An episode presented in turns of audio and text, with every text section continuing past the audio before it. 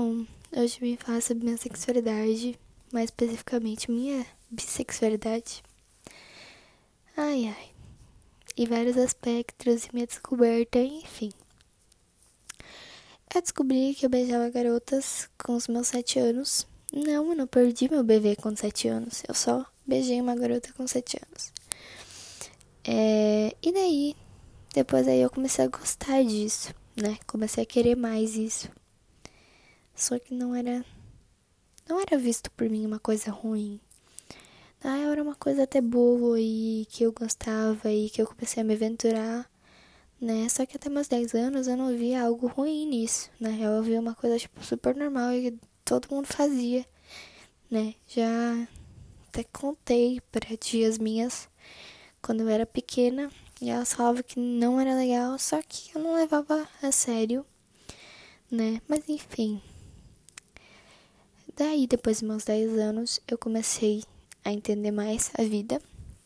Comecei a perceber que aquilo lá era errado, né? Que era visto pela sociedade como algo errado, mas pela igreja mesmo, pelas igrejas, independente de, de qual forem, né? Das religiões, na realidade. E que pessoas não eram a favor, pessoas morriam com isso, né? Com essa escolha. Enfim eu percebi isso e dali eu comecei a entender também os rótulos principais, que eram lésbica, gay, bi e trans. Eu comecei a entender depois dos meus 10 anos, porque eu não sabia de nada sobre isso antes. E daí eu descobri a bissexualidade e comecei a me rotular como tal, né? Só que até então eu não falava que eu era bissexual para muita gente, porque sei lá, eu tinha medo de ser julgada e não era um armário que eu queria sair tão cedo, né? Também porque tem essa do armário que até meus 10 anos esse armário não existia. Depois ele me rodeou. Só que depois dos meus 10 anos eu tive que fazer um personagem durante minha vida inteira, durante esses 4 anos. Essa vida inteira pode ser considerada vida inteira também, porque ninguém sabia, pouca gente sabia, mas esse armário só realmente surgiu com os meus 10 anos, porque virou um tabu até pra mim, né? Virou um tabu pra mim, pros meus amigos. Mas é, foi uma longa jornada de forçando um pouco a barra às vezes, mas daí ao longo de 2019 eu comecei a perceber que, poxa, eu não precisava né? Daí eu comecei a criar conversas assim com os meus pais e percebi que não. Era melhor eu ficar aqui dentro desse armáriozinho legal, porque não vai dar certo, né?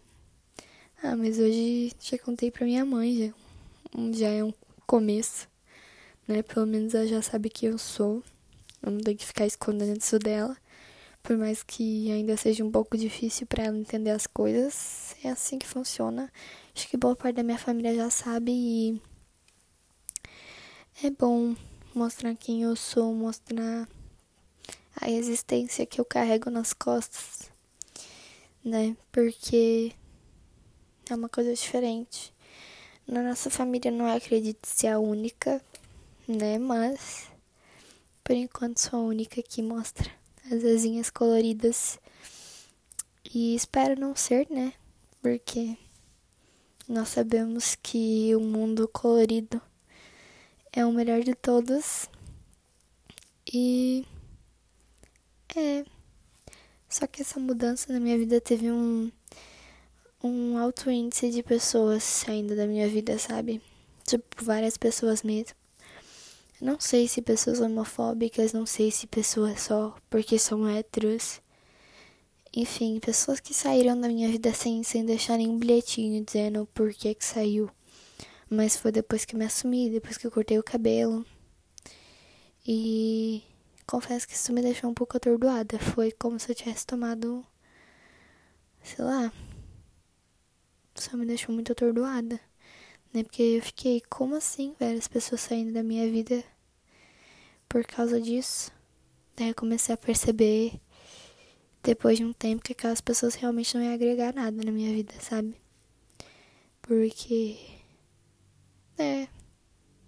Acho que a minha felicidade é o mais importante. Se eu já cheguei nela, assim, é algo muito bonito. E eu não tenho muito o que explicar, porque eu sempre peguei meninos, desde pequena também. Só que não é a mesma coisa, sabe? É mais bonito. Enfim, é isso. Eu acho que eu já falei tudo, tudo é, sem detalhes muito detalhados assim, porque eu acho que a minha sexualidade foi um negócio mais de tempo mesmo, foi foi não teve muitos detalhes assim. E para falar pra minha mãe também foi algo muito que você já viu na televisão mesmo, sentar e conversar, chorar e etc. Acontece com todo mundo, a maioria das pessoas do, da comunidade passam por isso. E acontece. É isso, espero que tu tenha gostado. Um beijão no rostinho de onde tu estiver. Nossa, estiver boa. Estiver é isso, um beijão.